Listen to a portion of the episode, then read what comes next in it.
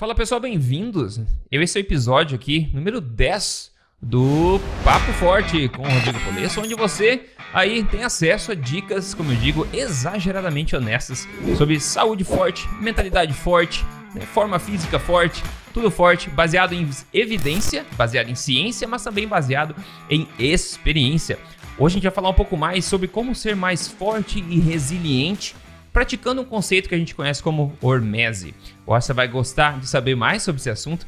Eu trouxe uma pessoa muito querida aqui, um amigo meu, que eu acho que vai poder colaborar perfeitamente para essa conversa aqui, você já vai entender o porquê, que eu já vou apresentar para você, é o meu amigo nutricionista Danilo Balu. Danilo Balu, ele é bacharel em esporte pela USP, e também ele fez nutrição também pela USP, além de outros cursos também que proveram para ele aí uma, uma visão bastante analítica das coisas, uma habilidade de analisar as coisas bastante. Então isso é legal porque ele tem um senso crítico bem bacana. É uma pessoa que já falou no palco do, do evento Tribo Forte que a gente fez nos últimos quatro anos também lá em São Paulo. Foi bem bacana onde conheci ele, ele pessoalmente. Além disso, Danilo, claro, é um exímio, um exímio corredor.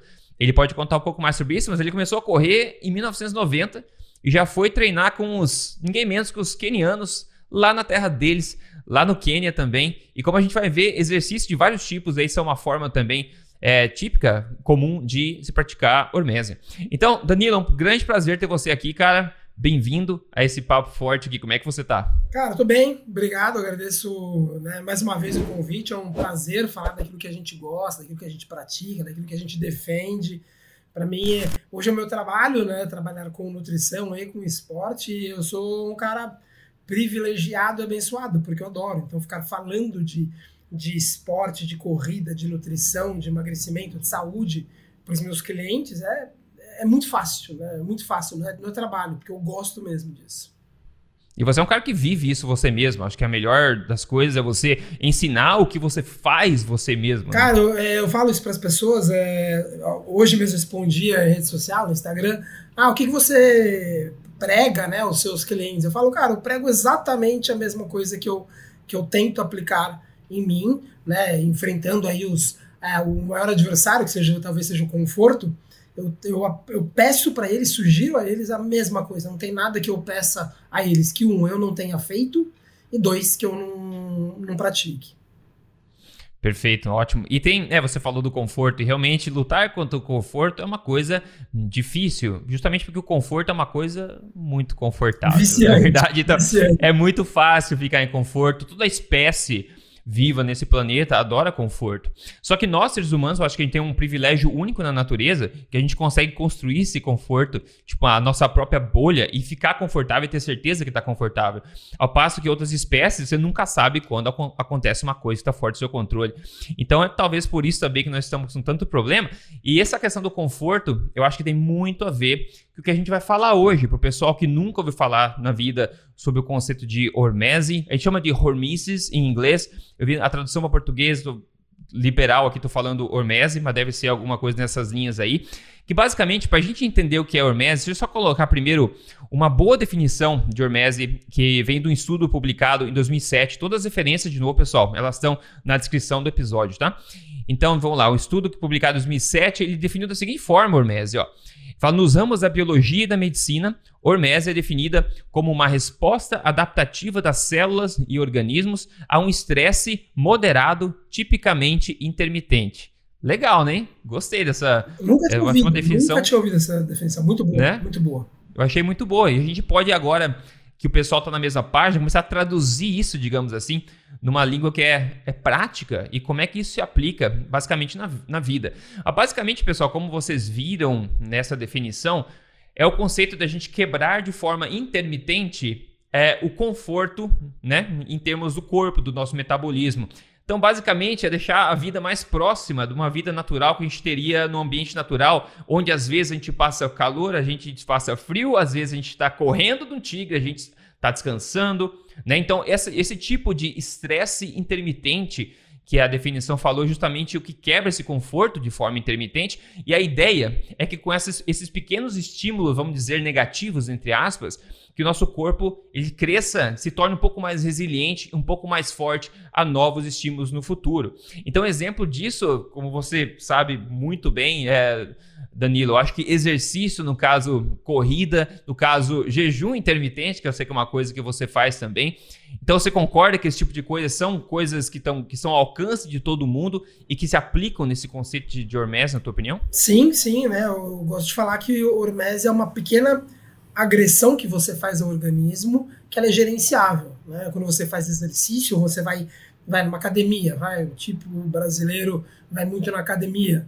Ele vai lá, ele agride o corpo fazendo os exercícios, carregando muito peso, pausas incompletas, muita carga.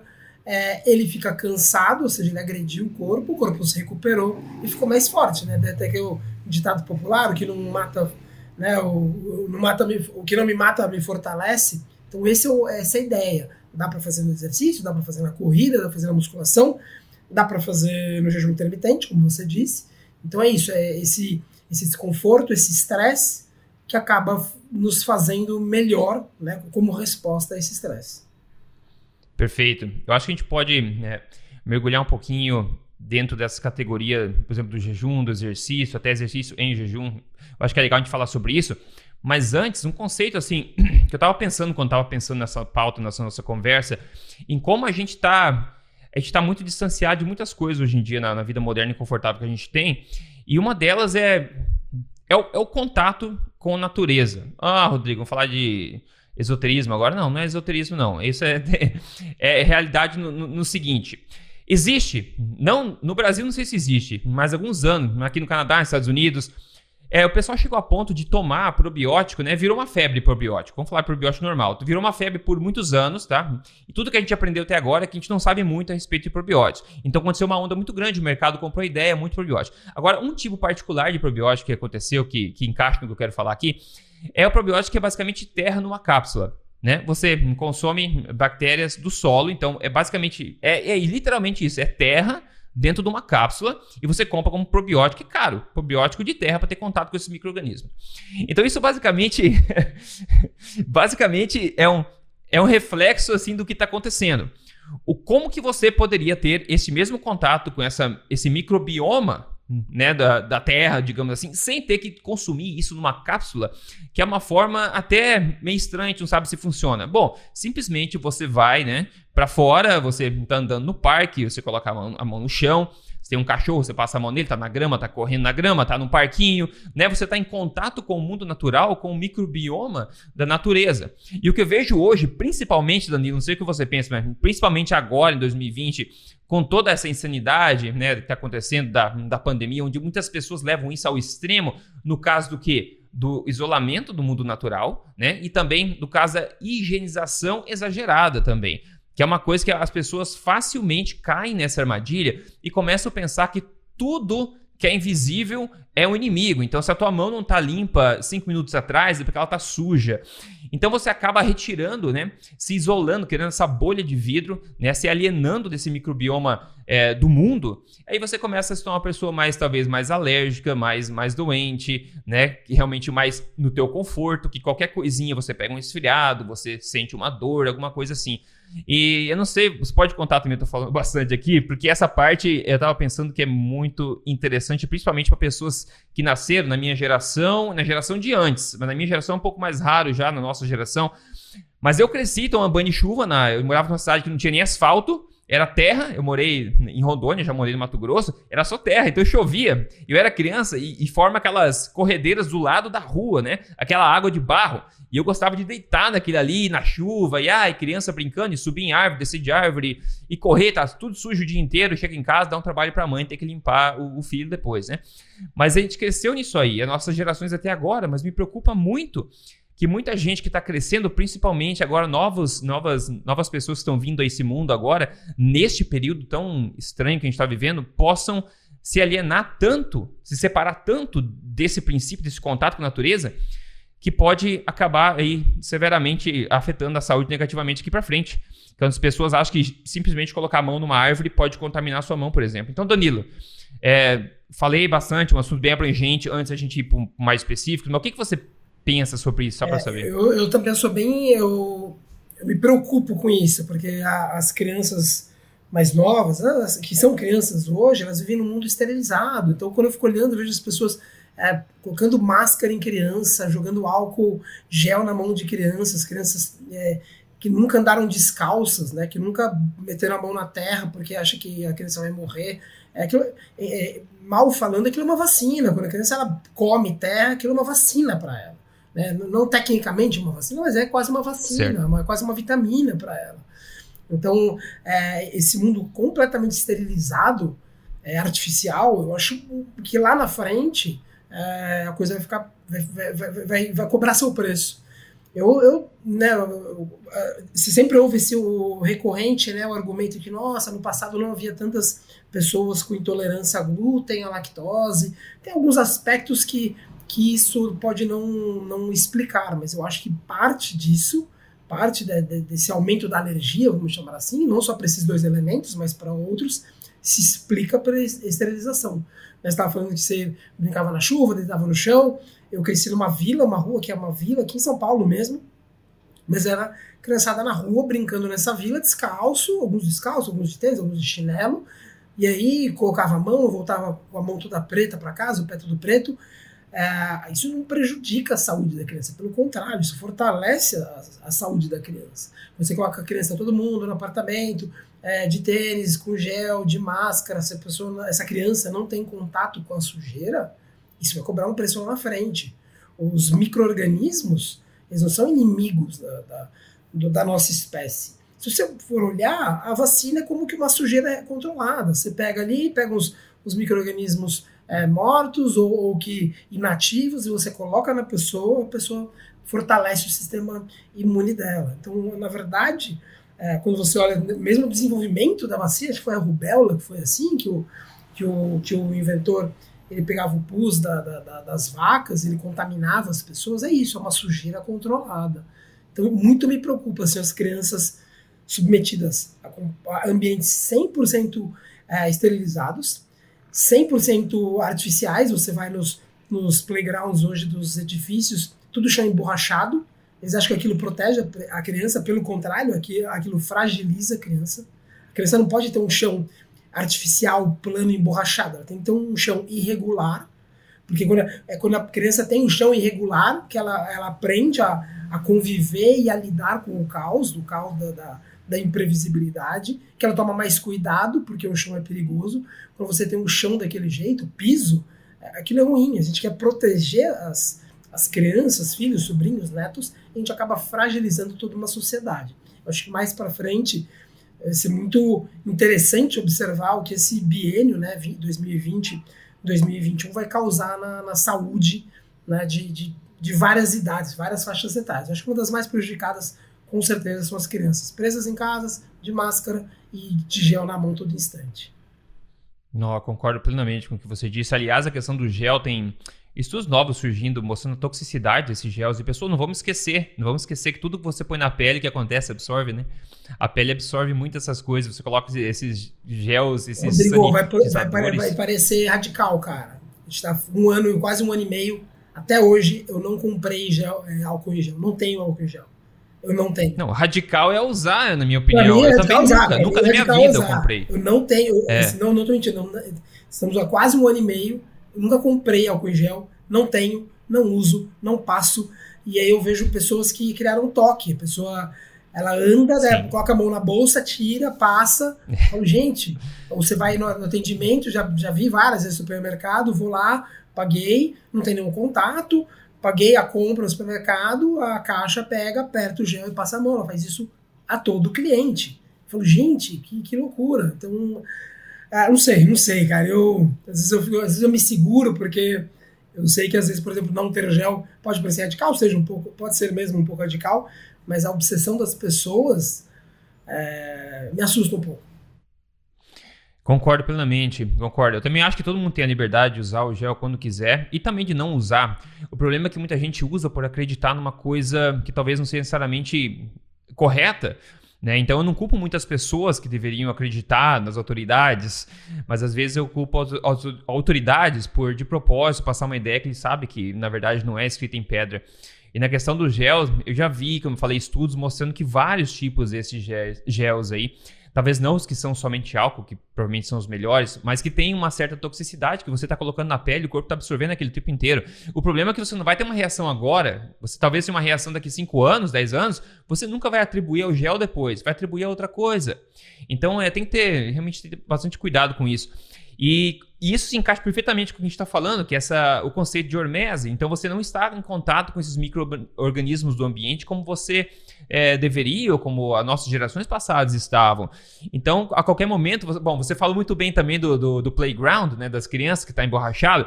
Sim, você protege a criança naquele exato instante, talvez ela caia mais acolchoadinho. Só que você está danificando, você está prevenindo aquela criança se tornar mais resiliente no longo prazo. Então você vê uma pessoa que anda, por exemplo, me chama é, a pessoa que nasceu dentro do shopping center, né? Vamos dizer assim. A pessoa nasceu na cidade, anda no shopping center, de calçado. Você vai fazer uma trilha qualquer, você pisa assim numa raizinha de leve, você torce o pé. Daí você, nossa, andar no, no mato não é para mim mesmo, é. entendeu? Bem que eu gosto, mas não é para mim, então nunca mais na vida eu vou fazer. Não é não, Danilo? Então, esse, eu acho que esse, o tendão, os, os músculos estabilizadores, as articulações, elas acabam enfraquecendo e daí você muito facilmente se machuca, né? Tem até um filme famoso lá que o cara tinha os ossos de vidro, não lembro é, é. O, é o... Ah, não vou lembrar, mas eu sei, é bom do Eminem Shyamalan. É, aquele caiu da escada e quebrou não sei quantos ossos. Pois é. Pois é, tem, tem esse tipo de coisa. Agora, Danilo, e falando assim no, nos princípios de Hormese, então, mais específicos, que eu sei que você pratica no dia a dia, eu também pratico. É legal para gente passar para as pessoas que tipo, de, como é que a gente pode aplicar esse conceito assim na prática, por exemplo, alimentar? A gente falou da questão do jejum intermitente. Nossa, virou, isso virou uma coisa incrível, assim, ninguém nunca falava, depois com o tempo popularizou e hoje em dia cada um eh, tem uma definição do que é isso aí. Eu sempre falo que todos nós já fazemos jejum intermitente quando a gente dorme. É, enquanto a gente dorme, está fazendo jejum intermitente. É, aqui a gente está falando em estender um pouco o período que a gente não come. Entre as suas refeições, você está fazendo jejum intermitente, a menos que você coma duas, duas horas, digamos assim. Então todo mundo já fica de períodos intermitentes antes de comer. O que a gente fala é que às vezes, pô, segunda-feira, eu, meu exemplo. Segunda-feira, Domingo eu tendo a comer um pouquinho mais, é meu dia assim que eu dou uma, como uma sobremesa, como com a minha, com a minha esposa aqui. E na segunda-feira eu falo assim, eu vou só jantar. Eu vou só jantar. Então eu acordo de manhã cedo, tomo meu cafezinho aqui e eu só janto na segunda-feira. Então fica o um período mais extenso, né, durante o dia. Então é um, digamos, é um, é um estímulozinho talvez negativo para o corpo, porque o corpo adoraria ter comido o tempo inteiro, mas é um, um efeito.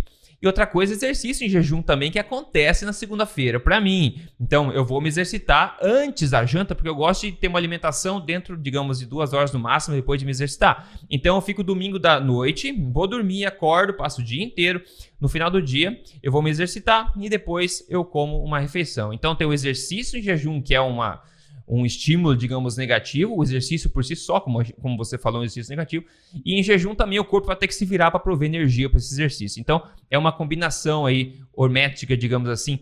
E você comentou comigo também que tá agora no momento está fazendo mais exercício de força em jejum também. Então, é, compartilha um pouco com a gente essa questão de como você aplica na prática o jejum, como é que você acha que isso pode ser um estímulo hormético, digamos assim. Eu acredito, e, é, sobre acredito isso. muito, muito que a, a pela dieta ou pelo jejum, que é a, que é a ausência da dieta, vamos dizer assim, é, você tem Exato. esse estímulo né, hormético, que é, por exemplo, ah, vou, vou pular o café da manhã. Você, você falou bem, a minha vontade era acordar, pegar um croissant, um achocolatado e tomar um super café da manhã bem rico em, em, em, em carboidrato refinado. Né? O corpo gosta disso.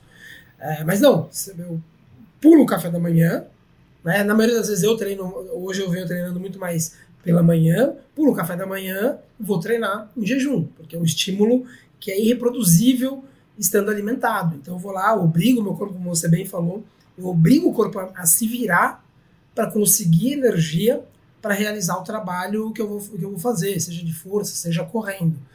Então acho que a gente tem no jejum é, intermitente, né, chamemos como, como queira, é, na ausência do, do alimento, a gente cria esse estímulo de hormese. Então, como você bem falou, o corpo quer comer, o corpo quer comer, óbvio. O corpo quer comer quantas vezes mais, porque ele acha que a gente ainda vive na idade da pedra, que a gente depende de encontrar uma fruta, uma árvore com frutas, de a gente ter sucesso na caçada. Então, o corpo ele ele quer comer, ele pede que você coma. Só que quando você se abstém voluntariamente de comer, você dá esse estímulo é, positivo ao corpo. Então, o, o, jejum ele é um estímulo ali no agudo, ele é negativo, porque ele estressa o corpo, mas no médio e longo prazo, né, ou seja, no, no estímulo crônico, ele acaba sendo positivo. Eu acho que o melhor jeito é mesmo a, é, é pelo jejum. É, é uma das intervenções que é, as, é das mais simples, né? Todo mundo tem é, acesso ao jejum. Mais barato. E não custa nada. Exatamente, é a mais barata. E pensa até, pessoal, quando a gente fala em estímulo negativo, não significa que você se sente mal durante o jejum. Para mim é o oposto, na verdade. Eu fico extremamente produtivo durante o jejum, extremamente ativo também. E isso é interessante quando as pessoas ficam, nossa, eu sinto tanta clareza mental quando estou em jejum. Pensa assim, pensa vivendo na selva.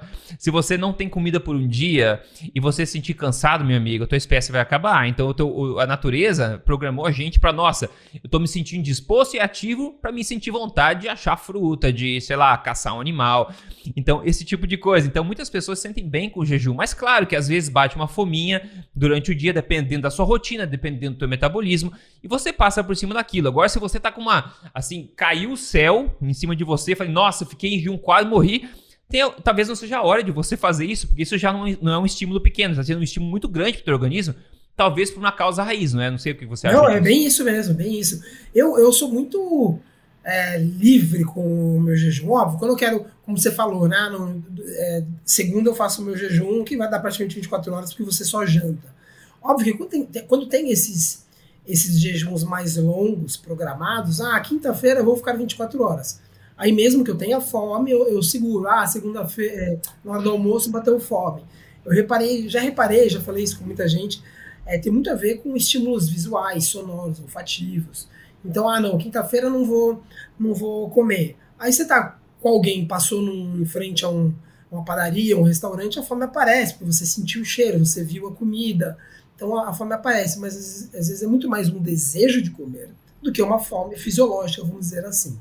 Então nesses jejuns eu me seguro apesar do, do, desejo e vontade de comer. O resto é tudo um jejum muito natural e automático. Não é que eu pulo o café porque, ah, porque eu me proíbo. Não. Eu pulo, vou treinar e volto e começo a trabalhar. E aí quando eu vejo, dou três horas, de repente eu olhei, deu uma fome. Daí, daí que eu vou olhar que ter três horas, aí eu vou e como. É uma coisa muito natural, não é, é, não é programado, não é engessado, não é marcado no aplicativo. Eu vou indo, vou indo. Você falou de clareza mental, para mim, pô, já, já fui CLT, trabalhei em escritório e tudo mais, em empresa, empresa de, de calçado esportivo. Assim, você trabalhava, eu tentava acelerar meu, meu trabalho até meio-dia, uma da tarde, porque depois do almoço era imprestável. Aí você almoçava, aquela letargia, uhum. todo, todo mundo, devagar com todo mundo. Então eu chegava, meu, trabalha, trabalha, trabalha, trabalha, pensa, reunião. Poder, ah, não, vai ter reunião duas e meia da tarde. Nem tá com cabeça em reunião, porque você comeu. Né? Você explicou muito bem. O nosso organismo, a nossa espécie evoluiu de um jeito que, na ausência do, da, do alimento, o corpo ia ficar mais ligado. Produz GH, produz adrenalina, você fica no estado de atenção, você melhora o olfato, melhora o paladar, porque você precisa encontrar comida. Então não é que o corpo entra em estado de stand-by, né, que alguns nutricionistas falam, que ele tá. Inanição, né? Isso é o contrário. É o contrário. É. é eu, eu, eu, tenho gato e cachorro. Quando você. É, vez ou outra acontece isso, vez ou outra, assim, esqueço de dar o jantar para as cachorras. Elas não deixam, porque elas ficam agitadas e ficam ali. E, eu, e aí, meu jantar? Não é que quando eu deixo de dar comida para elas, elas vão dormir, ficam letárgicas. Isso não existe, não existe. Elas ficam muito mais agitadas tem aquário, você não dá comida para o peixe, os peixes nadam mais. É um negócio é, incrível você olhar, olhar para o aquário e ver todos os peixes agitados. E o peixe não sabe que horas que é. Ele só está mais agitado porque não teve comida. Uhum. É verdade. Quando começa a boiar por cima da água, daí começa a ser um problema, né? O peixe, no caso. o peixe vai boiar. Pô, esqueci é, por muito tempo. Cima, de costas, é, é um problema. É, o, é, você falou do cachorro, também tem o cachorro aqui. É, eu já tinha visto, entrar em contato com um estudo, que o cachorro consegue ficar, não todos, obviamente, mas consegue ficar é, é, meses sem comida. O cachorro consegue ficar. E, e, se a gente for. O ser humano também. É, já falou do, do, do, caso, ah, o caso extremo de jejum mais longo do mundo documentado, que eu acho que é 384 é. dias, um negócio assim. O cara ficou de jejum. Claro, monitorado e tudo mais, era um cara obeso. Para vocês entenderem que o corpo humano, tem gente que, nossa, eu perdi o almoço hoje, eu tô tão estressado, tô me sentindo cansado, eu tenho que comer. Se esse é o caso, é porque alguma coisa está errada no metabolismo. Seu corpo não está conseguindo acessar a energia Exato. estocada que todo mundo tem, não importa quão magro você seja. Você tem milhares de calorias prontas para serem usadas. Eu, eu acho isso também pensa... na atividade física, sabe, Rodrigo? O cara, a pessoa sempre fala, uhum. fala abertamente, a pessoa que não consegue fazer um treino, não vou dizer o treino mais pesado da vida, que não consegue fazer um treino leve ou um pouquinho moderado em jejum, essa pessoa está mal treinada, porque o corpo não acessa reserva energética, o cara tem que ser capaz. Eu, eu dou sempre o exemplo do nadador. Você pega, ah, o que, você faz? Não, eu sou nadador. Ele tá de jeans e moletom, você empurra ele na piscina ele morre afogado. Não, esse cara não é nadador. O nadador tem que estar tá apto a conseguir não se afogar de jeans e, e, moletom. Ah, eu sou corredor. Não, se eu não tomo, se eu não como um pré-treino, eu não consigo correr 5 km é, em ritmo leve. Pô, cara, então você está muito mal treinado. O corpo não tem é, o acesso a energias que a energia que está lá. Mesmo os africanos, os mais magros corredores africanos que você olhar, esse cara pode correr quilômetros e quilômetros, dezenas de quilômetros, literalmente, sem comer nada. Como que um cara que não é profissional, que não é tão magro do ponto de vista né, de percentual de gordura, não consegue correr? Ele é mal treinado, ele não acessa a reserva energética. Isso é muito ruim. Perfeito, eu quero falar um pouco de, de corrida, da tua experiência disso é, em seguida. Só para te completar essa parte de jejum. Se a gente for pensar, o pessoal que tem uma certa aversão a jejum, pessoal, eu sempre falo, para você começar a fazer jejum, basta pular uma refeição. Pula uma refeição, parabéns, você fez jejum. Começa assim, ah, tem três vezes por semana, duas vezes por semana. Não, pula uma refeição, só isso. Depois você pode escolher quando você pula a próxima. E aí você escolhe. Ah, mas se uma refeição é bom, vou pular sete dias inteiros, porque eu vi na internet que a celebridade está fazendo sete dias de jejum. Exatamente. Pessoal... assim, não deveria, a gente não deveria nem falar para vocês aqui que 10 aspirinas não é melhor que duas, né? Então, e 7 dias de jejum, isso é uma, isso é uma aventura mais, na minha opinião, espiritual do que, do que qualquer benefício, né, que você tem, exceto casos onde pessoas obesas sob controle de um profissional qualificado podem potencialmente se beneficiar de um jejum prolongado. Então, existem exceções que isso pode ser bom. Mas pensa assim, no pessoal que, que consegue né, ter um pouco de jejum, de flexibilidade metabólica para ter um pouco de jejum. Isso é muito bacana, pessoal, de ter, de ter no nosso corpo, de poder confiar que o nosso corpo fica de boa se você perder uma duas refeições. Imagina você vai viajar de avião, tá? Hum, que é uma coisa mais rara hoje em dia, mas enfim, você tem uma viagem longa para você fazer, você vai para o aeroporto, você sabe que só tem porcaria. Então você sabe que você vai sentir mal quando você comer aquilo. Imagina a liberdade que você ganha se você pensar, pô, eu simplesmente não vou comer. Ah, tem um voo de 10 horas, tá? Hum, eu já fiz isso, voo de 10 horas, é tipo 3 horas no aeroporto, deu voo 10 horas, mais o tempo você chegar no hotel. E no avião você sabe que eles vão te oferecer aquela bandejinha cheia de quê? De flatulências, né? Aquilo lá é flatulência numa bandeja, né? Vai dar flatulência ainda mais comendo em cima, com a atmosfera em cima, ou a pressão atmosférica. Então você acaba fazendo isso. Então você pode simplesmente falar: não, eu vou pegar, vou assistir um filme, vou dormir. E de boa, você não fica desesperado. Então você ganha, digamos, essa liberdade para você usar no dia a dia. Nossa, tem uma reunião meio-dia hoje. Não tem problema. Eu pulo, eu vou usar com uma oportunidade hormética. Que tal essa, Danilo? Cara, o que, que, você acha disso aí? Você poder usar esse superpoder. Eu falo, o jejum é libertador. Sempre falo para as pessoas. Ah, não, sensibilidade à insulina, ah, melhor o paladar, isso, aquilo. Sim, tem, é, eu acho que são... É, a gente não consegue numerar todos os benefícios do jejum, mas é questão da, da liberdade. De ser. É, isso aconteceu comigo também direto. De, você vai num lugar e você sabe que só vai ter porcaria. Cara, vou fazer jejum. Porque só vai ter porcaria ali. Ou eu como a porcaria ou eu não como. Beleza, eu não vou comer. É, eu, eu, aeroporto é um negócio que me deixa, me deixa angustiado observar as pessoas do, do aeroporto. Então, agora você vai pegar um voo, tenho voado bastante aqui no Brasil, aqueles voos de duas horas, eles têm que ficar explicando porque eles não vão dar comida. Eu falei, meu Deus, mas é, são duas horas. Por que, você tem que explicar a pessoa que por duas horas você não vai dar comida? Você não tem que explicar nem se não vai dar água, o que dizer comida. Né? Daí você olha no, no aeroporto, é sempre isso que você falou, não tem absolutamente nada. Talvez você vai achar um, um omelete que vai custar 45 reais. Mas assim, você não vai achar nada de interessante no aeroporto. Mas as pessoas não conseguem ter o, o vai, voo nacional. Uma hora e meia no aeroporto, duas horas e meia, deu quatro horas. Quatro horas, cinco para ela chegar no destino final dela. Ela acha que sabe, tem, tem que carregar uma, uma marmita ou uma barra de proteína. Você fala, não, cara, o, o jejum ele te dá essa liberdade. Eu sempre vou, vou pela manhã, obviamente, eu sempre vou em jejum, levanto tal, no máximo tomo café, café preto mesmo no, aeroporto. É, o, o, jejum ele é libertador, porque eu gosto muito desse, dessa expressão que você usou, que é a flexibilidade metabólica. Porque beleza, se eu comi, almocei, eu vou estar, entre aspas, usando ali o, a energia do almoço. Quando eu entrei, pulei o jantar, na manhã seguinte que eu saio para pegar um voo de duas horas, tem a flexibilidade metabólica de ficar esse período sem comer ali completamente é, disposto, vai, ou, ou apto para qualquer atividade intelectual e mesmo física. Não, perfeito, concordo plenamente.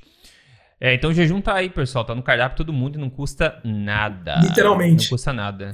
Você falando de comida de aeroporto, eu lembrei quando eu chegava aqui, viajava para São Paulo, chegava lá, daí vai ver o preço das coisas naquele. Qualquer coisa naquele aeroporto, eu falo, pela madrugada, meu amigo. É. O cara não tem nem vergonha na cara de cobrar o valor que eles cobram nas coisas do aeroporto. Não é, não é possível. Eu vinha de fora. Eu falava, não é possível, cara, que absurdo. É. Tipo, no Brasil é o lugar que eu conheço que tem a maior amplitude de preços.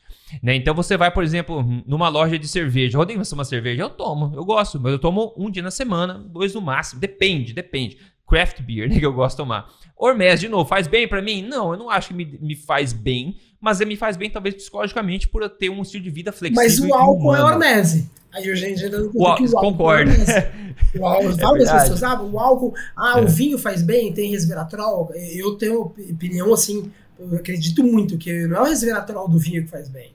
Não é, porque quando a gente vai olhar ali as, as quantidades, a quantidade de resveratrol que tem é mínima, é baixa. Os estudos usam caminhões de resveratrol. O álcool, o álcool é hormese. Por isso que beber um pouco, você falou de, ah, vou beber uma cerveja num dia. Beber um pouco de álcool faz bem. Beber cinco cervejas por dia faz mal. Né? Ou seja, correr faz bem, correr uma maratona por dia faz mal. Fazer jejum um dia faz bem. Fazer sete dias faz mal. Exato, e aquela curva da Hormese, né? É um J, pouquinho né? é bom, J muito é invertido. é muito. Exatamente, exato, muito bem dito. É, o álcool é hermético, pessoal. Um pouco, tá, pessoal? Pouco. Pessoal, não, viu lá o papo forte fala que pode tomar, não. Infelizmente pouco. É, infelizmente pouco. Ah, mas fica bom com o tempo, né? Você vai aumentando devagarzinho, Danilo. Daqui a pouco aí, ó, uma vodka por dia, né? É. Mas quando eu tava falando da questão dos preços, só para não ter nada a ver com o assunto, mas uma loja de cerveja no Brasil de cervejas artesanais, você encontra uma amplitude de preço excepcional. Você encontra cervejas que custam 10 reais uma latinha e cervejas que custam 70 reais uma latinha ou cervejas que custam 300 reais uma garrafa. Isso não existe, eu nunca vi fora, né? Uma cerveja, assim, você tem uma amplitude de preço desse tamanho fora. É tipo de 2 a 5 dólares, todas. Não tem isso. É coisa que. Tênis no Brasil também. Você paga de 10 reais a 5 milhões, é. entendeu? Você paga quanto você quiser. Isso eu só vejo no, no Brasil. Então tá uma oportunidade aí das pessoas de simplesmente dizer não e passar batido.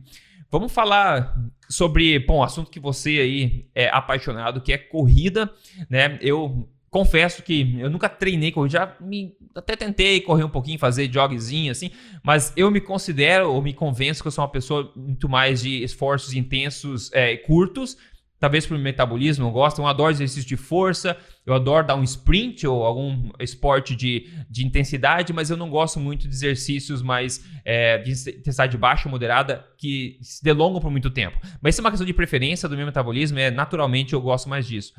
Então, mas eu acho que o que você pode falar vai se aplicar a ambas coisas, no sentido do, do efeito até hormético do, do, exercício. Se você quer começar a correr, você é um profissional que vem correndo já há muito tempo. A pessoa que quer começar a correr, não, você não vai dizer para ela correr 10 km no primeiro dia, né? Então você começa até com, a usar a hormese para ficar melhor também. Como Exato, é que seria? É, como tem um público, muita gente, não, hoje eu vou dizer que eu diria que é metade, vai, metade das pessoas que me procuram para falar de nutrição geralmente são corredoras, porque quando elas me conhecem acabam se aproximando. E sempre que elas perguntam do jejum, eu dou exatamente o, o, o exemplo que você deu do pular uma refeição. Ah, como que eu faço o jejum? Meu, primeira, primeira tarefa, pula uma refeição. Escolhe, sempre fala, escolhe, pula a refeição mais fácil. Se é o café, é o café. Para mim, para mim, Balu é o café da manhã ou almoço. É mais fácil pular, o jantar é mais difícil. Então, quando a pessoa chega para mim, ela é corredora, ela fala assim: ah, quero fazer jejum. Eu falo, assim, eu falo isso, você, ah, já que você é corredor, imagina que você está chegando no Parque do Ibirapuera, que tem uma, uma volta de asfalto de 3 km, a pessoa vai começar a correr, você não fala para ela ir lá dar 10 voltas de 3 km. Você fala para ela, se ela corre alguma coisa, dá uma volta, descansa um pouco, dá uma segunda volta, totalizou 6 km, se ela já é uma, uma pessoa fisicamente ativa. É, então eu faço esse paralelo com corrida e jejum. Ah, você quer começar a correr? Beleza, vamos começar devagar. Ah, vamos, 3 km é demais? Beleza, vamos quebrar esses 3 km em, em blocos de 3 minutos. Você trota, corre bem devagar 3 minutos e anda 2.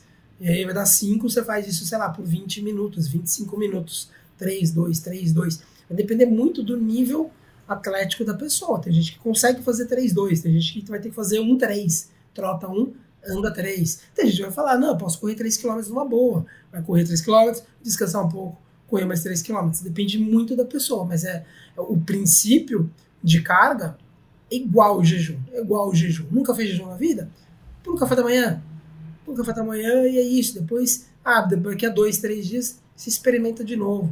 Ah, é, é, Para mim, o, o, o, não o modelo, mas o mecanismo de benefícios da corrida, ou da musculação, ou do crossfit, são iguais aos, aos do jejum. Você estressa o corpo, ali no, no, na capacidade que ele aguenta, e aí você alivia e o corpo sai mais forte. Então é isso. Então é, correu, né, independente do ritmo, correu, correu, correu, descansou, você faz isso algumas vezes, o corpo vai ficando mais forte. Para mim, exercício e jejum têm o mesmo modelo de funcionamento. Eu concordo, eu acho que é um paralelo bem interessante. E você mencionou a parte do descanso, que eu também eu acho que a gente tem que enfatizar que é aí que o corpo cria é, essa resiliência para um próximo estímulo, né? Então, daí que vem do pessoal, eu pulei o café hoje pela primeira vez na vida, amanhã eu pulo de novo, eu pulo de novo. Não sei, talvez seja melhor. Eu só pensei, ah, vou dar uma corridinha no parque hoje, eu tô com a perna meio dolorida, mas amanhã eu vou correr de novo, depois de novo, de novo. Se você vai na academia, por exemplo, se exercita, eu fazer peito hoje, vai, ah, eu vou fazer amanhã de novo, de novo. que é bom pra caramba. Entendeu? É. Você não cresce quando você é. faz o estímulo, você cresce quando você dá tempo pro corpo se recuperar após estímulo. Então a recuperação é muito importante. Esse é um grande problema para as pessoas que têm uma mentalidade alfa ou personalidade A, que elas querem fazer, fazer, fazer. Então é muito difícil, às vezes, você descansar, é tirar um dia off, você deixar o corpo se restabelecer para criar um estímulo em cima daquele novo patamar, né? É, não, eu falo, eu falo, a pessoa me procura, se eu sei a idade dela, eu falo, meu, você tá aí 40 anos que você nunca fez jejum, por que, que você fazer jejum todos os dias essa semana? Pega leve, experimenta um, né, dê lá, compara daqui a dois dias, refaz, vamos devagar. Você tem todo o tempo do mundo para fazer. Você pode. O jejum é interessante, que é uma prática que você pode levar, teoricamente, até o resto da vida. Porque começar nessa essa coisa intensa, vamos devagar, vamos devagar, experimenta, se conhece. Depois, daqui a dois, três dias, você vai pular o café, se você não liga, pula o almoço. É, vamos devagar, não tem que. Não tem, essa chave não tem que ser virada, não tem que ser uma marretada do dia para noite. Vamos devagar. Eu, eu falo isso. Eu concordo plenamente. Eu acho que o jejum também não é uma coisa. Ah, todo mundo tem que fazer jejum. Não, pessoal, todo mundo tem que conseguir ficar sem comer por um tempo quando for necessário. Não é que você. Ah, então três vezes por semana tá bom? Não quer dizer que tá bom, é muito mais importante, na minha opinião, a qualidade que você come do que quando você come e ainda assim de que quantas vezes você come também, né? Ou de, de quantidade. Acho que a qualidade vai ditar essas outras variáveis, né? Se você come uma coisa de alta qualidade, isso vai dar saciedade, você vai ter menos fome. Então as coisas se alinham, como sempre foi no passado também. Então não acho que todo mundo tem, nossa, eu tenho que começar a fazer jejum. Não, você tem que começar a ficar resiliente. Se eu perder o almoço, eu não vou morrer por causa disso, me sentir com dor de cabeça. Então, acho que essa capacidade todo mundo deveria ter o privilégio de experienciar a capacidade, o superpoder de poder ficar sem se alimentar concordo, um tempo e concordo. se sentir bem com eu isso. Vejo né? as pessoas elas são meio obcecadas por métodos e, e orientações. É. Ah, duas vezes por semana. Eu recebo di direto isso. Quantas, é, cobre lá protocolo, quanto, quantas horas eu faço para emagrecer, quantos isso, quanto aquilo. Eu falo, cara, é, esquece isso, meu. Faz, tipo, eu, eu, Balu, eu, eu tento colocar essa meta, igual você faz, meu, né, meu religioso de domingo para segunda, eu coloco para mim, Balu, uma vez na semana, é, 24 horas. Daí você fala assim, ah, mas que dia, Balu? É, hoje é mais fácil porque a gente está né, em lockdown. Mas como eu almoçava, né, até 2000, começo do ano passado, eu almoçava com os clientes, eu não, eu não conseguia me programar. Ah, não, segunda-feira eu eu não conseguia, porque às vezes eu tinha um almoço segunda-feira com o cliente. Eu não posso ele almoçando e eu tomando café preto. Aí, ah, não, terça-feira eu tô livre, então terça-feira eu fazia o jejum. Era tudo muito solto, eu colocava essa meta. Ó, uma vez na semana eu vou fazer 24 horas, ponto. Os outros é livre, é livre, não tem que ter essa coisa robótica, metódica. É, não, eu tenho que ser, isso que você falou, eu concordo, meu, 110%, que é, a gente tem que ser capaz de pular uma refeição sem isso ser uma, um choque na, na minha rotina. Né? E eu, como eu consigo isso? Eu consigo, eu, Balu, consigo isso ficando uma vez por semana 24 horas. Porque quando eu fico uma vez por semana 24 horas, 16 horas, 12 horas, 18 horas é fácil. É muito fácil. Eu já me habituei. Mas eu gosto de uma coisa mais solta, mais intuitiva, né? É, não uhum. coisa amarrada, né? Imagina, ah, quarta, quarta-feira é meu é, aniversário de um amigão meu, a gente vai num barzinho, sei que né, tá, tá, tudo parado, sei lá, vamos imaginar que ele não esteja parado, aí eu vou no barzinho, todo mundo bebendo, todo mundo ali petiscando, eu não vou porque eu estou em jejum, não, cara, ignoro o jejum, faço amanhã, né, a coisa tem que ter é. um pouco de bom senso, é, deixar a coisa acontecer de forma orgânica. Isso. Isso. requer maturidade e experiência também. Então, acho que algumas pessoas talvez até se beneficiem de uma agenda um pouco mais, digamos, engessada no começo, até você aprender a usar o corpo, de você levar, como você falou, justamente, de forma orgânica. Puta, hoje eu estava pensando em pular o café, mas me convidaram para comer não sei o que, então eu vou ter que ir lá. Ótimo, você tem maturidade para você fazer o que você quiser depois, né? Isso é legal. É, sobre corrida, eu queria só perguntar para você, como é que foi que você foi para o Quênia treinar com Etiópia, os, os caras. Etiópia. Fui lá, Oi? cara. Eti... Ah, desculpa, desculpa. Falei Quênia, tá? Etiópia. Tranquilo. É perto, é, é perto. É, é perto tô até mesmo, com a minha, fronteira mesmo. Tô até com a minha garrafa minha famosa aqui, ó, que eu comprei lá na África do Sul, isso aqui. E o pessoal, é muito... Quando eu vi, eu falei, tem que comprar, porque olha só, legal, a legal, dela é um elefante, legal. cara. Então, bom, mas é... Então, o pessoal da Etiópia, como é que foi participar cara, lá? Só conta pra gente o que, que você aprendeu, corro assim. mais de... É, corro orientado, né, há mais de 30 anos, né, Rodrigo? Mais de 30 anos indo orientado, ali obedecendo e tal. Depois, hoje eu, né, eu sou meu próprio treinador. É, cara, é, é, gente, é, o Quênia é engraçado, porque o Quênia tem muita informação do Quênia. Tem livro, documentário, filme, os atletas estão espalhados pelo mundo, tem muita informação do Quênia, muita. Eu já consumi muito material do Quênia. Etiópia não.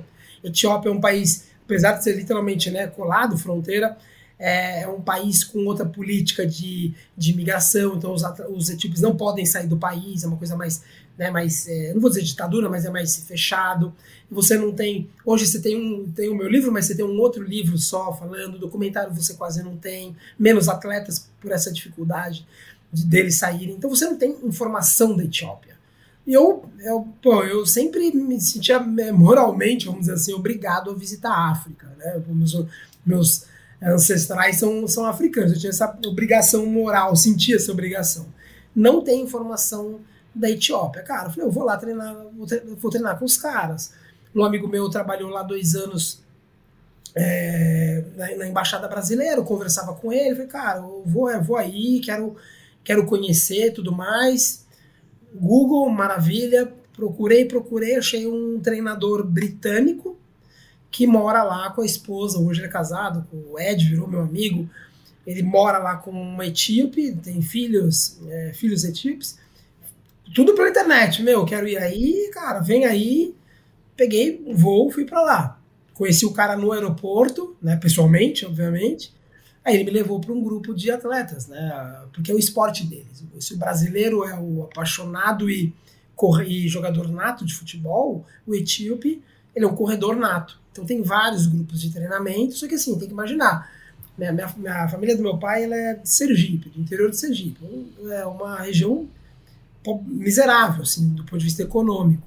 Hum. O que eu vi na Etiópia, já, já, fui, já, já viajei literalmente o Nordeste inteiro. O que eu vi na Etiópia é algo muito mais pobre, muito mais simples, muito mais rural, é, muito mais carente. Se não fosse o Ed, esse britânico lá, eu nunca conseguiria. Aí, o Quênia já permite isso. Se for pro Quênia, ah, vou achar um grupo para treinar, a pessoa consegue, falando inglês, né? Tem fazer colônia britânica. Uhum. Na Etiópia você não consegue. Então o Ed foi o meu, o meu guia, vamos dizer lá. O inglês não tem, não tem internet. Internet tem, mas é uma coisa precária, muito precária.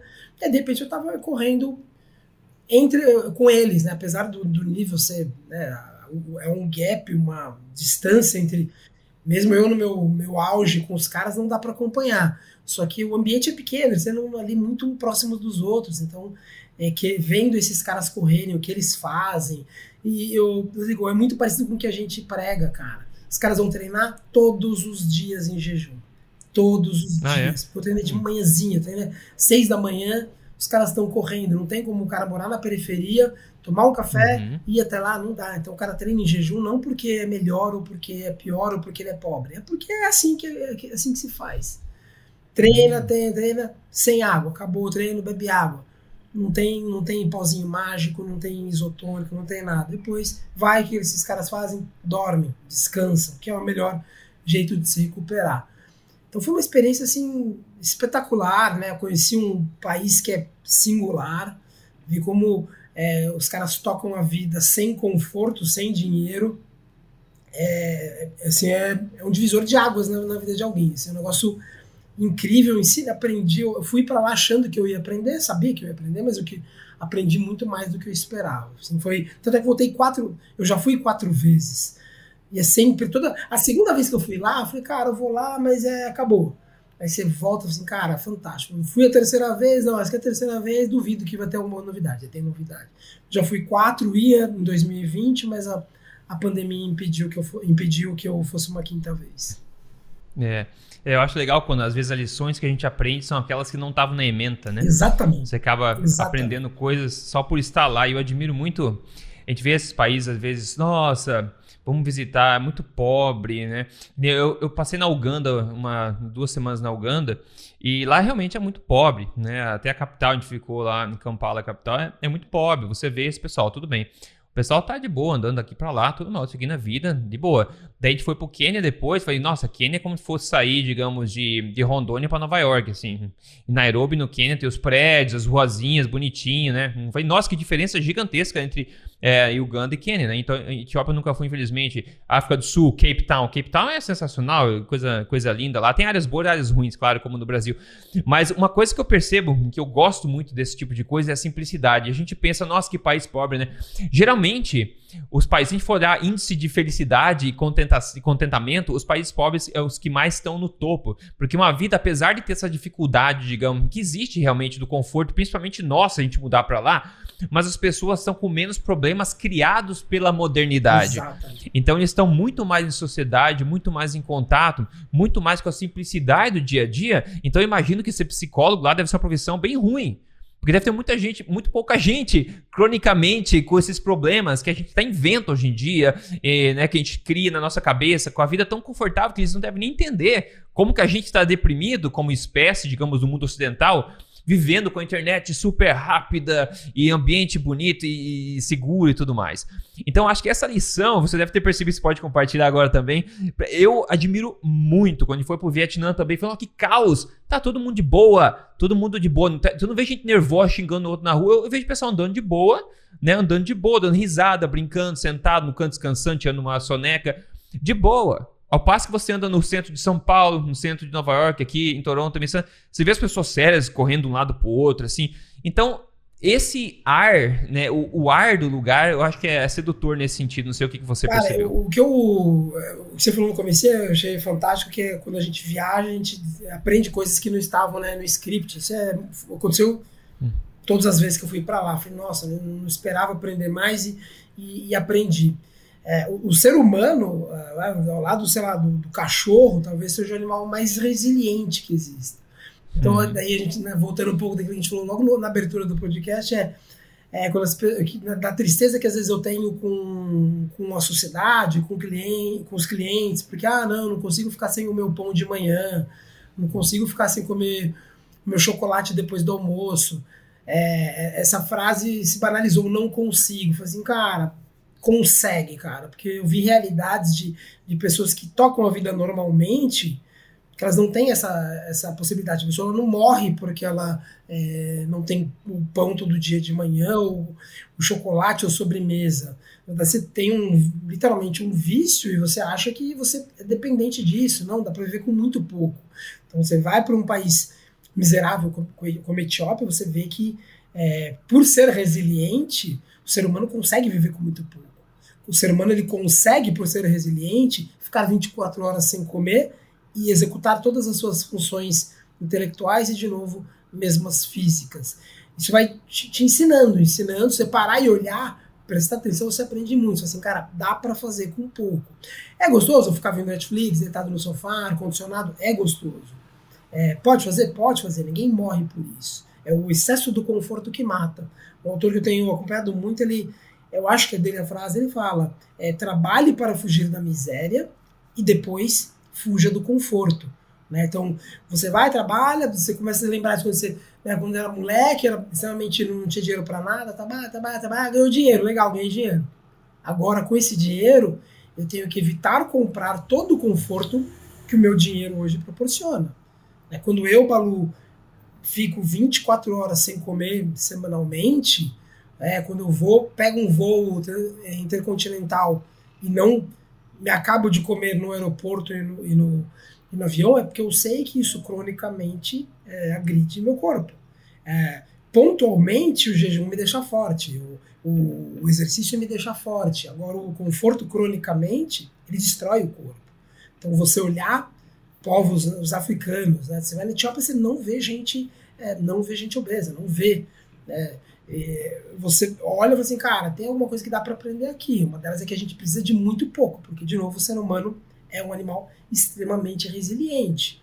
E ele adoece, ele se fragiliza muito rapidamente quando ele é exposto ao conforto crônico.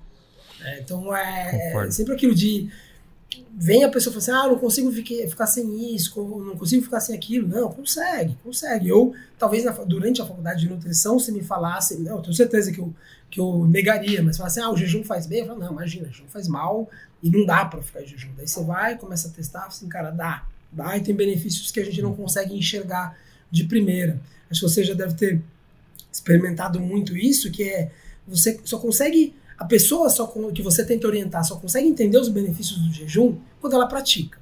Que você fala, fala, fala, fala. Você falou, pô, eu me sinto né, ali intelectualmente disposto, tal. Eu acredito porque eu, eu acredito 100% em você, uhum. porque eu pratico. Eu sei que quando eu quero escrever, eu fico sem comer.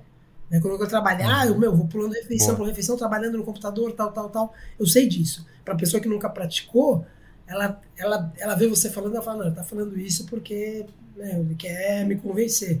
Então eu falo, meu, experimenta, que quando você experimentar, você vai enxergar os benefícios, vai vivenciar, experimentar os benefícios e vai ver que eu estou falando a verdade. Por quê? Porque o ser humano é extremamente resiliente. Extrema, exato. Incrível para mim como ele é resiliente. E prova disso extrema é um show de televisão que eu acho que chama é, 600 Pound Life, que é não sei como é que é português, é peso, eu acho que é quilos mortais. Que é, é, acho, que é quilo, acho que é quilos mortais, isso. Você vê pessoas com 300, 400, é, até mais de 400 quilos. Você vê que genética excepcional que essa pessoa tem, que o corpo dela está protegendo ela da morte e criando espaços para colocar esse excesso de, de gordura inflamada e mantém a pessoa viva. Assim. Então, o corpo consegue ir para um lado, tanto como isso, assim, a pessoa fica monstruosa, mas também você consegue ficar sem comer a ponto de ficar com todas as costelas aparecendo, como tristemente a gente vê em alguns lugares onde eles não têm opção de realmente não ter o que comer. Mas a gente vê quanto que o corpo se adapta a esse tipo de coisa.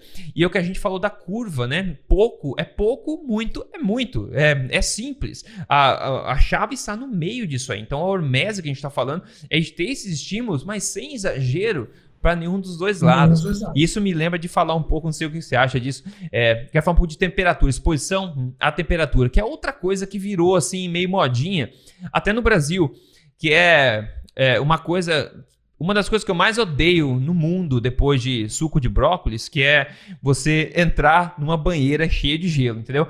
Para mim, isso eu, eu entendo que pessoas possam gostar, tudo bem, nada contra, mas para mim eu tenho uma versão incrível a respeito disso, de fazer isso. É uma coisa hormética? É uma? É, porque você entra, porra, você entra numa banheira de gelo, você vai dar um choque no corpo grande. É uma coisa temporária, sei lá, dois, três, cinco minutos, vai. E depois você sai vai embora. Então é um, é um realmente é um ponto agudo, um bom estímulo, digamos, negativo. Da mesma forma, a sauna, hum, que é muito mais comum em muitos países, na Finlândia, cada casa tem uma sauna, os caras inventaram a sauna, tem sauna lá.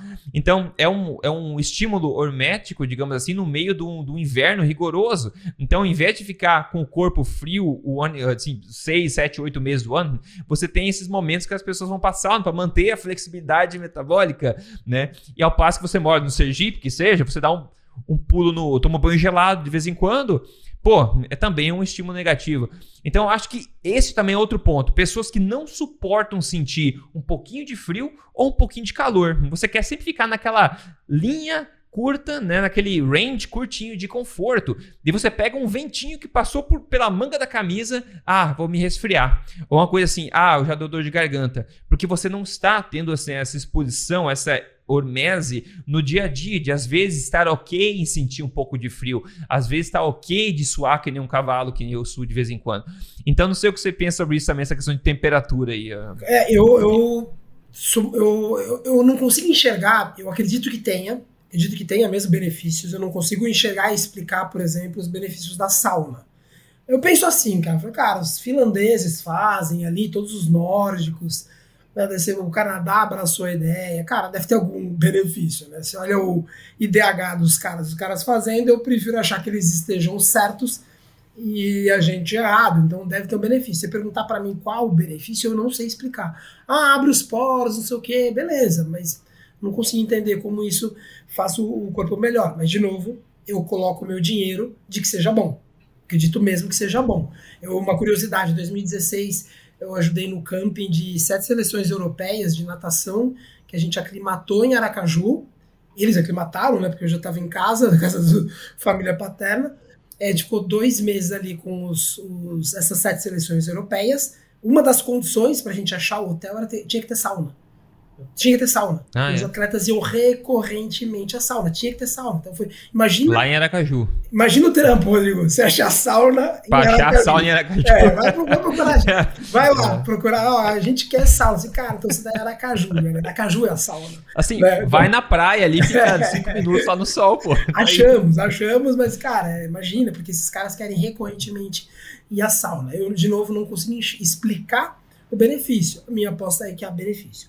O banho gelado, eu tenho, uma, tenho um compromisso esse ano que eu vou ficar provavelmente em outubro ou novembro, para que vai ser a primeira vez, vou ficar um mês inteiro só tomando banho gelado não, né, na verdade frio, banho gelado aqui, aqui em São Paulo. Vou, vou fazer isso, quero é, fazer essa, essa experiência. Eu tenho certeza, é, isso já fica mais fácil explicar o benefício do banho frio e banho gelado. Cara, você tem um banho frio e banho gelado, você tem uma descarga de adrenalina.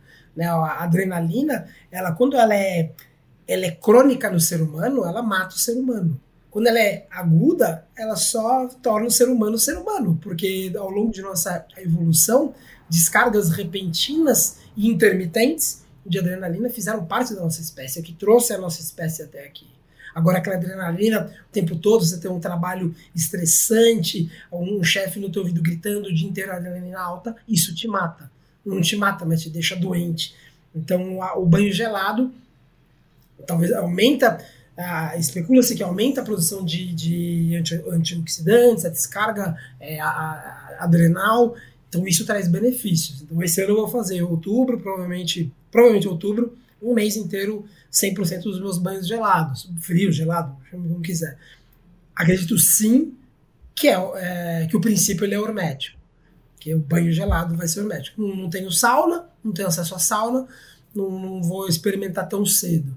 Eu, quando eu morava na Irlanda, cara, onde eu trabalhava tinha sauna e sempre tinha gente. Sempre tinha gente. Cara, deve ter benefício, não está muito claro. Porque você falou, esse do range que você falou, para mim é muito isso. O, conforto é você ficar nesse range aqui e fugir do desconforto que é sair do range. Então você fica ali naquela temperatura, chegou em casa, ligou o ar-condicionado, saiu na rua é, num friozinho de São Paulo, você coloca dois agasalhos, fecha o punho porque não pode entrar o ar gelado, você perde a capacidade de tolerar extremos.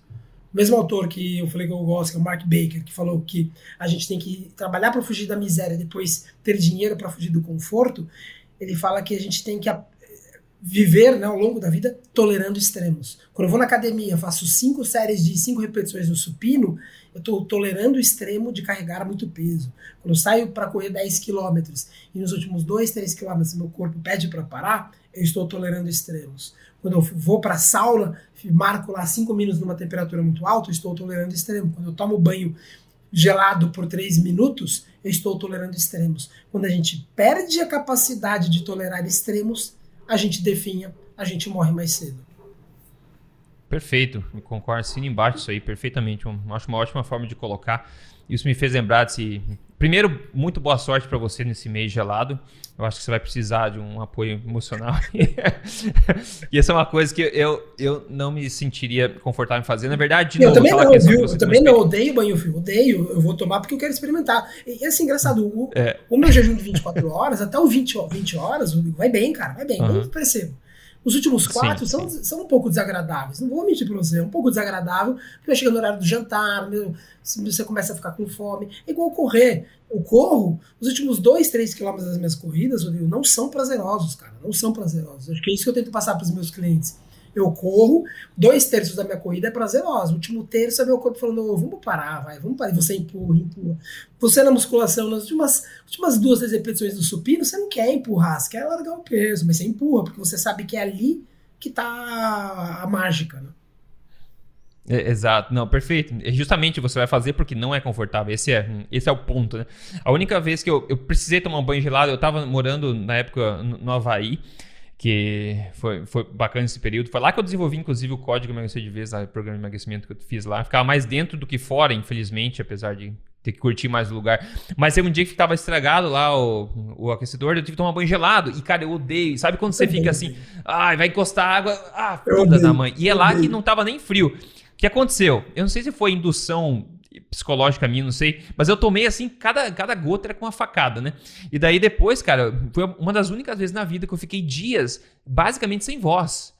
Entendeu? Por causa daquele, daquele efeito negativo. Então, claro que o, o corpo humano aprende muito fácil. Pô, era uma coisa negativa, fez mal para mim, eu quero evitar para sempre agora. Então, eu evito quando possível.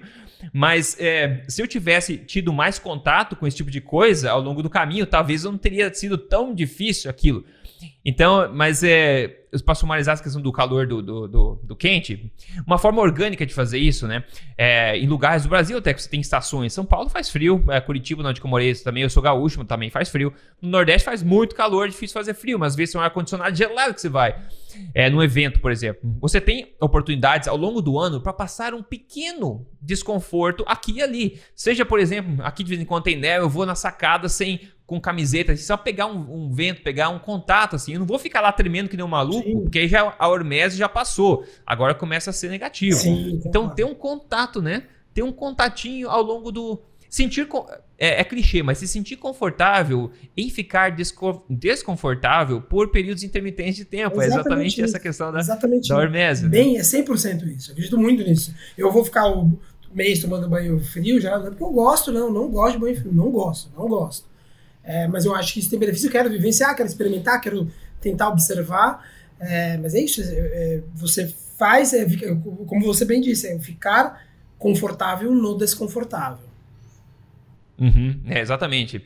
Então, pro pessoal que está ouvindo, tudo que a gente está falando de jejum, de corrida, de exercício, de calor, de frio, é, todas essas coisas, você pode levar isso em consideração para oportunidades para praticar esse conceito de hormese no dia a dia de forma orgânica ou até de forma é, intencional. Talvez você quer colocar, não, semana que vem eu vou fazer é, eu vou passar frio uma vez por semana, vou, se eu tiver acesso à sauna duas vezes, vou fazer um jejum três vezes semana que vem, para experimentar, deixar a tua rotina um pouco mais é, emocionante assim de vez em quando. Depois você descobre o que, que você gosta, o que você não gosta. Eu vou abraçar uma árvore, tudo bem, né? Tem que falar abraçador de árvore. Para você, em contato com a natureza, vontade de pé descalço na grama.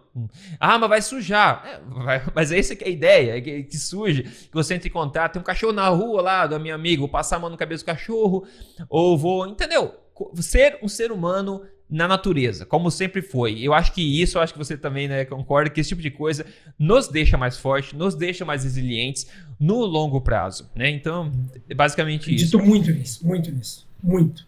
Né, com certeza. Eu quero. Ah, antes, eu vou te perguntar sobre já alimentação aqui. Depois, hum, tem uma, no final, sempre gosto daquela uma dica exageradamente honesta que eu quero pedir para você também. Mas antes, só um caso de sucesso. Eu gosto sempre de passar um caso de sucesso verídico, real aqui para motivar as pessoas. Quem mandou hoje? O Thiago Reis Dutra. Quem tá vendo isso em vídeo, vê a foto antes e depois. Quem está escutando em áudio, eu descrevo. Ele escreveu: Bom dia, Rodrigo. Eu te sigo há quatro meses. Desde então, eu comecei a seguir seus conselhos sobre alimentação forte e estilo de vida. Os resultados vieram. Foram 31 1,5 quilos a menos. Obrigado pelas dicas, te admiro demais é, por estar sempre incentivando e ajudando as pessoas a melhorar de vida. Prazer receber do testemunho. Quatro meses, 31,5 quilos. Absolutamente incrível, na minha opinião. Sem passar fome, nada, só comendo de uma forma mais consistente com nossos ancestrais, digamos assim, e também com nossos instintos, na verdade, sem esse sofrimento. E é uma mudança incrível, pessoal. Se você perdeu 2 quilos em um mês, 3 quilos em um mês, não fique triste, cada pessoa perde na sua velocidade, né? Cada pessoa perde na sua velocidade. É, mas legal. Ah, o pessoal que tem interesse em emagrecimento com prioridade, eu sempre deixo o site. Quer conhecer o programa é código emagrecerdevez.com.br, ok, pessoal? Maravilha. Vamos lá, uma coisa que a gente sempre faz aqui, é, Balu, é pedir o que, que você consumiu, degustou aí na sua última refeição. Não pode falar jejum, porque jejum é um prato que eu particularmente não gosto muito do sabor. mas é, o que, que foi na tua última refeição? Pode ser ter sido hoje ou ontem, mas que seja a última refeição. Eu vou me adiantar aqui e falar que eu comi hoje bife e comi batata doce que eu fiz é, fervida aqui na, na, na panela. Então, essas duas coisas. Batata doce, Rodrigo, mas não é low carb. Mas quem disse que low carb é a receita da longa, da longa vida? Quem disse que cetogênico é um estilo de vida único? Quem disse que. Ah, entendeu? É mais o que a gente está falando. A hormese também se aplica à questão de macronutrientes, pessoal. assim, se você nunca come uma batata na sua vida e você nunca come um carboidrato, você olha para alface e vira a cara porque a alface tem 0,1 grama de carboidrato você, quando tiver um contato com alguma coisa, você pode ter uma reação um pouco negativa. Você não tem aquela reação da cerveja que eu tomo, por exemplo. Se eu não entro em contato com glúten nenhum na vida, tudo bem, eu vou tomar uma cervejinha porque eu adoro e tem um amigo meu que quer me apresentar, eu tomo e, pô, me senti mal, foi de diarreia, não sei o quê, porque eu nunca tive contato com aquilo, eliminei 100%. Eu acredito que o ser humano não é 100%. A gente pode ser 99, 98, 95, 90%, mas eu acredito nessa questão hermética. E quando você se exercita, como eu faço, eu vou começar a falar mais exercícios de força mais é, em breve, mas eu acredito em suprir, dependendo da sua exercício, suprir o seu estoque de glicogênio de uma forma adequada de acordo com a sua rotina de exercício. O corpo faz isso? Faz. Ele faz mesmo sem comer carboidratos. Né? Carboidrato não é gerador de músculo, como você bem falou, Danilo, vê que respondeu lá. Músculo não tem nada a ver com carboidrato. Músculo tem, que ver, tem a ver com estímulo correto, descanso e proteínas e energia suficiente. Pode vir de carboidrato, pode vir de gordura. Não importa. Mas eu acredito que uma quantidade razoável, que varia de pessoa a pessoa, de um carboidrato de qualidade, pode ser benéfica dependendo do estilo de vida da pessoa. Então, come bife e batata doce hoje. E Danilo, passa a palavra para você meu, contar o que O meu não foi hoje porque ainda não comi. Eu comi ontem. É... Cara, eu falo para os meus clientes que 90 a 95% dos meus jantares são sempre iguais. Então, o que, que foi? De carne, uma paleta suína, que eu gosto muito de paleta e pernil. Então, na verdade, tinha paleta suína, é... uma sobrecoxa de frango, Aí tinha uma sobra de carne moída de, de picadinho bovino, que foi, foi né, de, do dia anterior, então foi um pedaço de um, um, pedaço generoso, vamos chamar assim, de paleta, uma sobrecoxa, um pouco dessa, dessa sobra, o finalzinho da sobra do, do, do, da carne moída, que, que foi feita com, com cebola, né? Piquei cebola e, e ralei um pouco de parmesão em cima para derreter, ficou bacana. É, isso de comida. É, isso de carne brócolis com a 13, deu. Não, você falou bem, você falou bem. Você falou da comida, agora tá falando do brócolis. É. 400 gramas de brócolis que eu gosto bastante. É, ali, só, só cozido, nada demais. E acompanhando uma, uma taça de, de vinho chileno. Sobremesa, uma, uhum. uma mexerica. Foi isso aí. Isso é, isso é 95% dos meus jantares, é isso, cara. Brócolis, uma carne geralmente, 95% das vezes suíno, uma sobrecoxa. E é isso. Pô, excelente. Ah, mas, oh, Danilo, mas essa mexerica aí, cara, isso aí tem carboidrato? É, é, faz faz bem assim, ou não faz? Eu, eu, não sei se isso deve acontecer com você. É, eu falo que eu como, como geralmente é laranja, mas comprei mexerica porque eu gosto também. Aí eu, eu falo, ah, não sei o que, não sei o que, e a mexerica. Rodrigo, vem cinco inbox que, por que mas a laranja é ruim? Eu, assim, mas, porque sim, cara, é, eu, é. eu, fico meio assim de falar. Né? É, se eu falo que foi.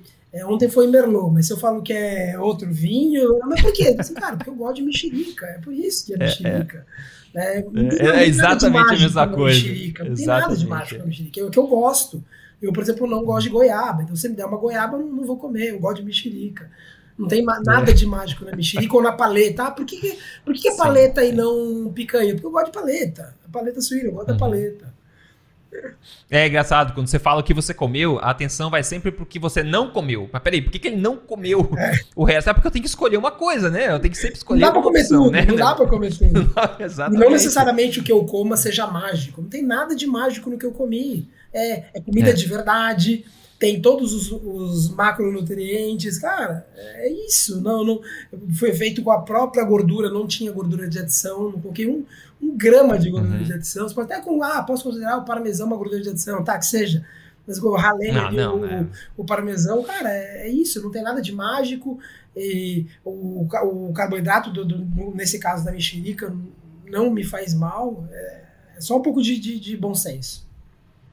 Né, com, a, concordo plenamente. Eu acho que a gente está vivendo num mundo de, de, de, opostos.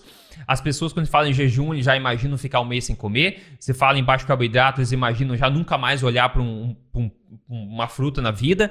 Você acha que é, fala que é bom comer carne? Ah, então eu vou comer só 100% carne. Então as pessoas parecem que tem que ficar pulando de um lado para o outro. Esquece que existe né, um spectrum, né? existe um intervalo que você pode se posicionar no meio.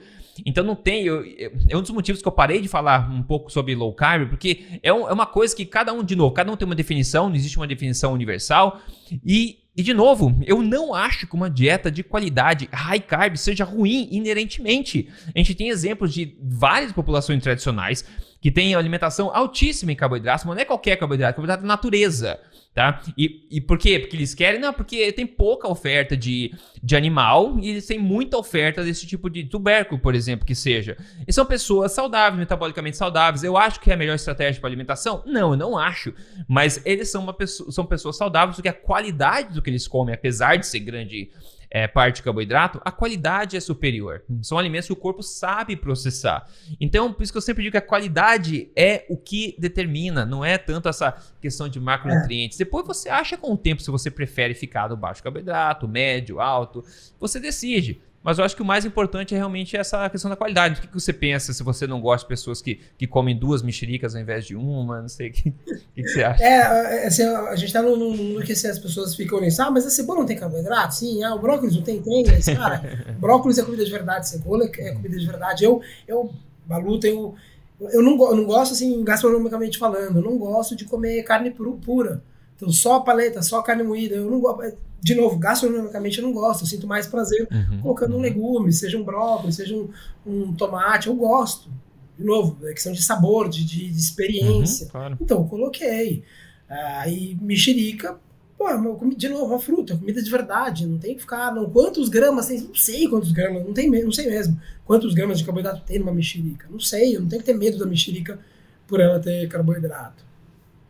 Exato, exatamente. Tem que trazer um pouco mais de sobriedade a isso. E quanto, quanto mais você aprende sobre um assunto, mais confiante você fica, mais você consegue organicamente adaptar a sua vida. E é isso que é o objetivo com esse podcast, com tudo que eu faço também, com o que você faz, é instruir as pessoas a obter essa, essa capacidade, essas skills, né, essa habilidade de poder adaptar a sua vida uh, da melhor forma que, se, que, que, funcione.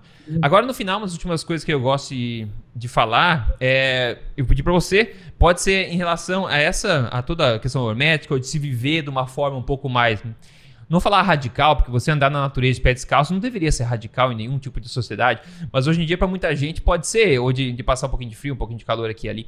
Mas qual que é uma dica, conta pra gente aí, Baluna, que vem na tua cabeça agora, exageradamente honesta, que eu sei que você é um cara muito honesto na lata, assim, para as pessoas absorverem, assim? Cara, eu acho que é, é, uma, é um, meio que uma filosofia de vida minha. Hoje é, cara, eu tento, eu tento fugir um pouco do conforto. O, o conforto ele é entorpecente. É maravilhoso, é legal você ter dinheiro para fazer as coisas.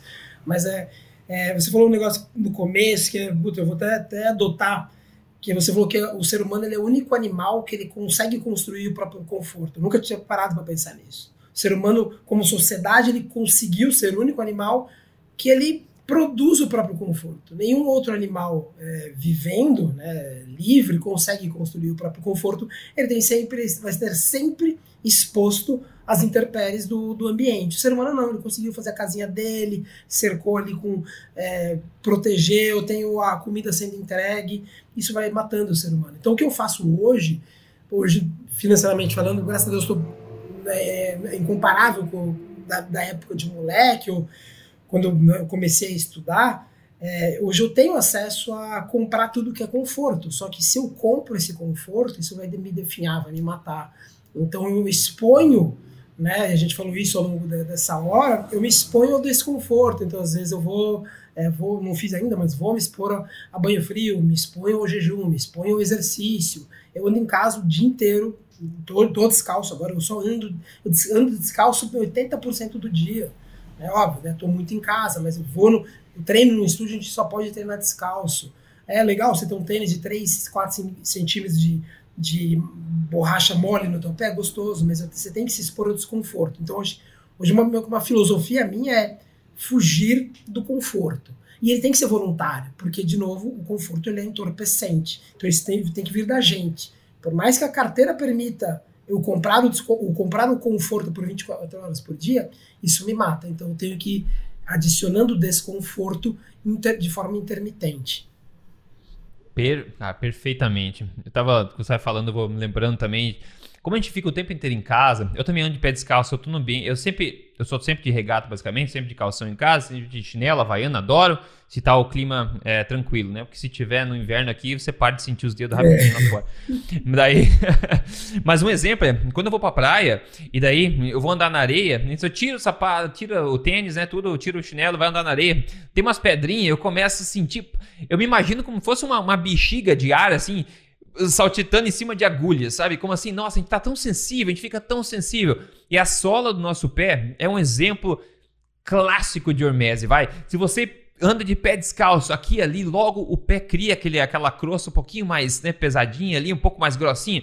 Você consegue andar de boa, como as meninadas que ficam andando na rua, correndo para cá e pra lá de pé descalço, jogando bola no chão batido. Se eu for fazer isso, vou deixar metade da minha pele lá agora. Mas se eu fizer um pouquinho hoje, um pouquinho daqui depois, é, eu vou conseguir jogar com eles depois também. Então é só mais um exemplo, a gente tentar se expor a essas adversidades controladas no dia a dia. E outra coisa que eu lembrei é, quando você falou também, é que a gente realmente constrói esse ambiente que é extremamente confortável para a gente.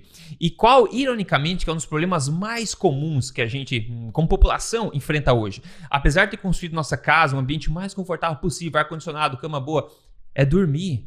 Cara, essa é uma coisa que eu não vou dar dica, porque é uma coisa que eu também enfrento dificuldade nisso, porque a nossa, eu sou uma pessoa ansiosa naturalmente, nosso cérebro está o tempo inteiro correndo, eu fico o tempo inteiro pensando, o tempo inteiro estressado por coisas que estão fora do nosso controle, coisas do mundo que estão indo ladeira abaixo, e hum, a temperatura é perfeita, minha cama é legal, mas às vezes você não consegue dormir bem. E você vai para um país tipo Etiópia, hum, vai para um país qualquer um, a galera deita num tronco e tá roncando em três minutos. O meu cachorro, cara, meu, eu olho pro meu cachorro e tento aprender com ele. Ele tá assim, ah, ele deita, dá aquela respirada. Apaga. Daí dois minutos ele tá apag apagou. Falei, cara, como é que eu posso tirar uma lição disso, né? De simplicidade. Como é que a gente construir um ambiente perfeito acaba criando tantas imperfeições assim ao mesmo tempo, ironicamente, né? É, hoje a gente vive uma sociedade que todo mundo compete pela nossa atenção. Então você vai ver o o streaming que vai ficar te oferecendo mil filmes diferentes, o celular, é, todas as redes sociais querendo sua atenção, e aí você vê gente que, que fica. Né, é, está num ambiente super estimulado. Né? E qual é a lição básica para quem quer dormir bem?